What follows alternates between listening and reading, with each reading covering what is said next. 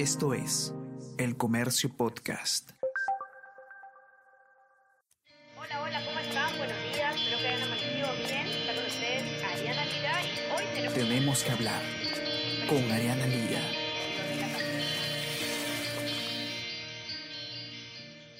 Muy buenos días, ¿cómo están? Esta mañana nos acompaña Gladys Pereira y hoy tenemos que hablar sobre la rebaja en la calificación crediticia del Perú. ¿Qué significa esto? El último miércoles la agencia Moody's rebajó la calificación de las deudas a largo plazo de nuestro país y pasó de A3 a BAA1. Y esto tiene que ver con la polarización política y algunas medidas económicas que se han anunciado recientemente, pero ¿cuál es el impacto para la población? Es, de esto nos va a hablar Junior Miani, periodista de la sección Economía del Comercio. Hola Junior, ¿cómo estás? Bienvenido. Hola Gladys, gracias, acá encantado. A ver, empecemos con lo más simple para quienes no estamos tan familiarizados con lo que significa una calificación crediticia. ¿Qué es la agencia Moody's y qué significa esta rebaja de la, de la calificación? A ver, Moody's es una agencia de calificación. Las agencias de calificación eh, son empresas que evalúan qué tan confiables son los países como deudores. Eh, esto de acá lo hacen a partir de distintos parámetros, eh, su trayectoria fiscal, las condiciones que tiene el país, este, esto viendo sus políticas económicas, ¿no? Qué países tienen políticas económicas más abiertas a la inversión privada, qué países tienen políticas económicas quizás un poco más cerradas, y también qué recursos tienen disponibles para invertir. Ellos calculan qué tan probable es que estos países o las empresas que provienen de estos países eh, puedan pagar los préstamos que pidan al mercado internacional. Estos préstamos se conocen como bonos soberanos. O sea, cuando un país eh, o una empresa busca financiamiento a través del endeudamiento, eh, lanza al mercado internacional bonos soberanos por un monto particular y los agentes internacionales o nacionales también pueden adquirir, pueden adquirir esas deudas, pueden financiar a estas empresas o estos países y evidentemente, como en todo préstamo, luego de un tiempo van a tener que pagar. Entonces, Moody's es una de las tres agencias de calificación eh, más importantes que hay eh, y que califica, que analiza cuál es el rumbo económico del Perú y ha evaluado que hoy ya no es tan confiable como ayer, o como en los últimos 20 años que no había recibido un downgrade, un downgrade o una rebaja en la calificación crediticia. Ahora, eh, ¿Cuánto influye el tema político en las recalificaciones de, las deudas? Es bastante importante. Eh, Moody's fue bastante enfática en su, en su informe, eh, dando como dos puntos o dos pilares importantes de, de la recalificación a la polarización política que es algo que venimos experimentando desde hace años, no es solamente actual, no, es, no, es, solamente de las últimas elecciones, es desde el gobierno de, de Kuczynski, pasando por el de Vizcarra y por el de Sagasti. Eh, esta polarización no solamente se traduce en, en los problemas políticos, en las, en las obstrucciones políticas, eh, sino también en, en, la publicación o en la emisión de normas fiscales o de normas económicas que, que han perjudicado la trayectoria fiscal del país. Esto es por un lado. Por el otro lado, Moody's también advierte que no hay una claridad respecto a qué rumbo van a tomar las políticas eh, del presidente Pedro Castillo, del Ejecutivo liderado por Pedro Castillo. Eh, esto de acá principalmente se entiende como el tema de la, de la Asamblea Constituyente. O sea, eh, al no haber claridad respecto a cómo se va a realizar la Asamblea Constituyente, si se va a realizar la Asamblea Constituyente, si se va a aprobar el cambio de constitución, es también un, un factor importante que Moody's considera clave para dar eh, la rebaja de la calificación crediticia. Entonces es una mezcla de la polarización política de los últimos años en el Perú, más... las medidas eh, económicas y que un poco, o las medidas en general de este nuevo gobierno. Claro, todavía no podemos hablar tanto de medidas porque no ha tenido mucho tiempo de, efectuar medidas, pero sí la visión de... Claro, estos anuncios, eh, al, menos iniciales, ¿no? En todo caso, son estos dos factores que hay que tomar bastante en cuenta. Ahora, lo que eh, también nos preguntamos es, ¿cuánto impacta esta, esta recalificación a la población en general, ¿no? Habla, hablabas tú de las inversiones, las grandes inversiones, pero a, la población eh, peruana que digamos no está tan relacionada con inversiones o con temas económicos, ¿cómo le impacta? Si es que le impacta, claro. Claro, esa es la, esa es la pregunta que todo el mundo se hace, ¿no? Porque claro, tú dices Moody's o dices eh, calificación crediticia y uno dice, ¿esto cómo me afecta a mí, no? Suena muy, suena muy macro, suena muy lejos a lo que, a lo que yo hago. Eh, conversando con, con, distintos economistas, este, ellos me indican de que el efecto para el ciudadano común como nosotros no es inmediato. Eh, esto de acá se plantea como, por ejemplo, eh, me dijo Carlos Oliva en un análisis que publicamos ayer en el diario, que está, que está en la web del diario, me indicó de que por cada sol eh, que uno quiere invertir, va a tener que pagar un sol como, como tasa, como, como parte de, repago de la deuda que ha emitido. O sea, si antes, esto de acá es un, es un ejemplo nomás, si antes tú pagabas 50 céntimos de deuda para pagar tu deuda, eventualmente vas a comenzar a pagar un sol. Eso de ahí te está cambiando un poco, eh, te está cambiando un poco el panorama de cómo invertir tu dinero. ¿Por qué? Porque ya no es tan barato invertir en el Perú. Esto de acá esto acá lo estoy explicando desde el punto de vista de las empresas. ¿Eso cómo se traduce en efectos al ciudadano? Digamos de que yo soy un inversionista extranjero eh, que pienso ingresar al Perú o que pensaba ingresar al Perú en, este año.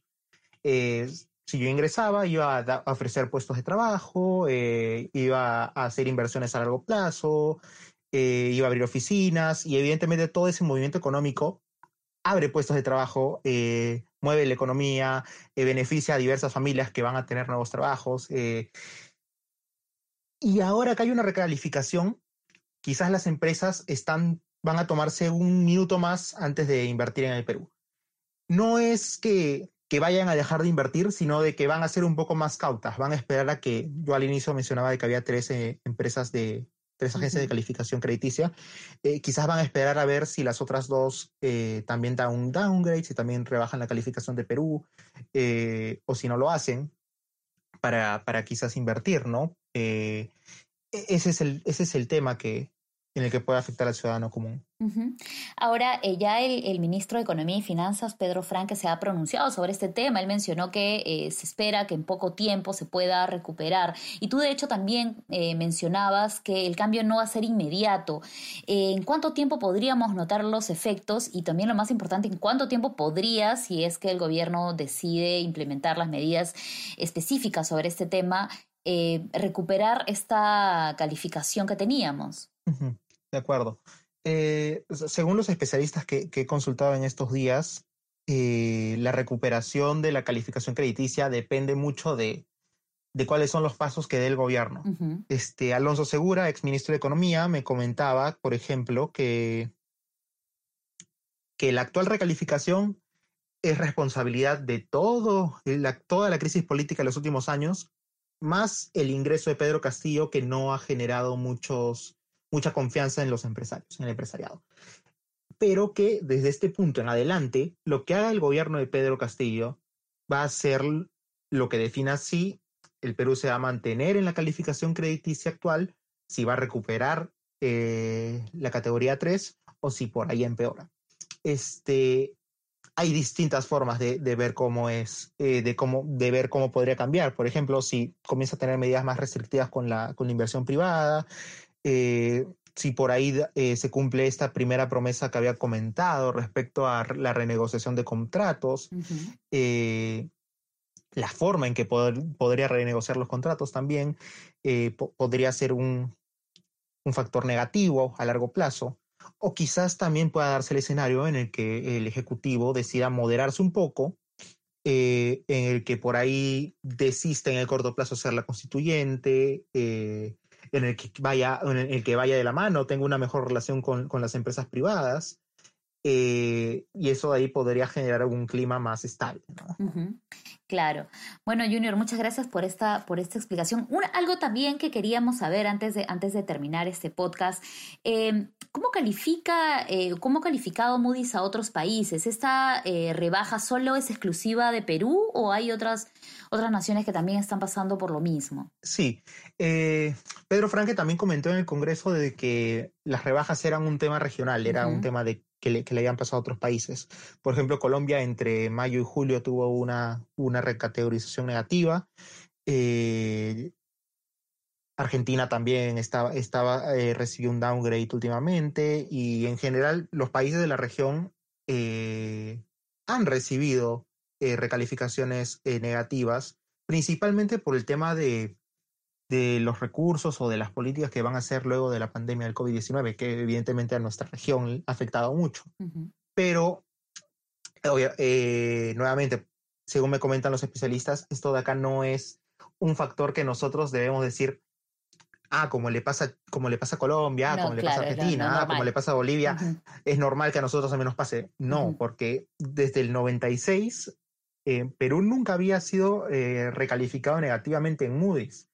Eh, fue pasando desde la, desconfianza total, desde un rango muy, muy bajo para, para no entrar en, estos, en estas siglas BA, BA A3, ¿no? que por ahí no, no son muy claras. Estaba en un punto muy bajo y conforme eh, pasó el gobierno de Fujimori, se puso un poco estable con, con, el gobierno de Toledo y comenzó a crecer, crecer con los gobiernos de García y de Humala, en, eh, en, el tema de la calificación crediticia hasta llegar eh, a la calificación A3, que es estable, que es sin mucho riesgo eh, para pagar tus deudas, para pagar tus bonos, en el 2014. Desde el 2014, Perú se encontraba en un nivel estable en el mercado internacional, er, tenía una visión bastante positiva por parte de los inversionistas, y justamente ahora que salimos de una crisis política, que entramos a un gobierno eh, que tiene cuestionamientos diversos,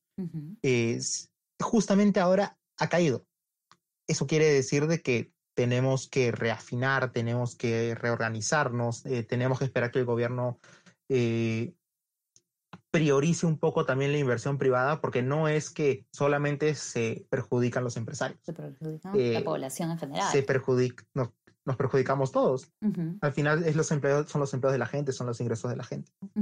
Listo, entonces hay que estar bastante pendientes cuál va a ser la respuesta del, gobierno del presidente Castillo ante esto. Ya eh, el, ministro de Economía eh, dijo que esperan mantener el nivel y, recuperarlo en poco tiempo, entonces vamos a ver si efectivamente esto se logra. Muchas gracias Junior por eh, esta explicación bastante clara. Quien quiera leer el informe completo lo va a encontrar en la versión web de el comercio, en el comercio.p, también en la versión impresa hay también otras explicaciones sobre todos los ángulos que tenemos que tomar en cuenta sobre esta recalificación. No se olviden que también hay información en el comercio.p, en nuestras redes sociales de Facebook, Twitter e Instagram sobre temas económicos, políticos y también sobre la vacunación. A partir de este fin de semana eh, habrá otro vacunatón y ya se va a incluir a la población de 32 y 33 años. La población de 34 años también puede acudir a vacunarse y por supuesto todavía tengan pendiente su segunda dosis. Entonces, conmigo será hasta la próxima. Muchas gracias, Junior. Espero verte pronto. A ti, Gladys. Ok, chao. Igualmente.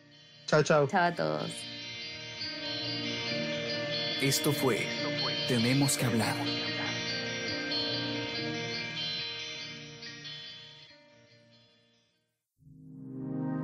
El Comercio Podcast.